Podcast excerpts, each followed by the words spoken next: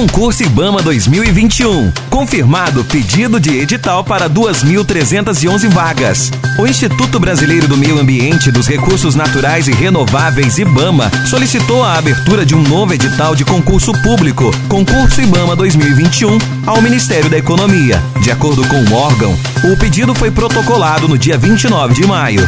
O novo edital do concurso IBAMA foi solicitado para preencher 2.311 vagas distribuídas entre os cargos de técnico administrativo, analista administrativo e analista ambiental.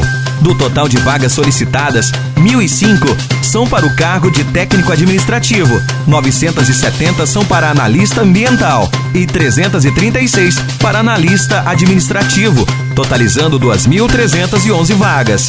O novo pedido é maior que o último, feito em 2019, com 2.054 vagas. Os salários iniciais chegam a R$ 3.712,72 para técnico e a R$ 7.760,45 para analista. Nesses valores já está incluso o auxílio alimentação de 458 reais. O Ministério Público Federal, MPF, enviou, no segundo semestre do ano passado, uma recomendação ao governo federal para que o concurso público do Instituto Brasileiro do Meio Ambiente e dos Recursos Naturais Renováveis, IBAMA, seja autorizado.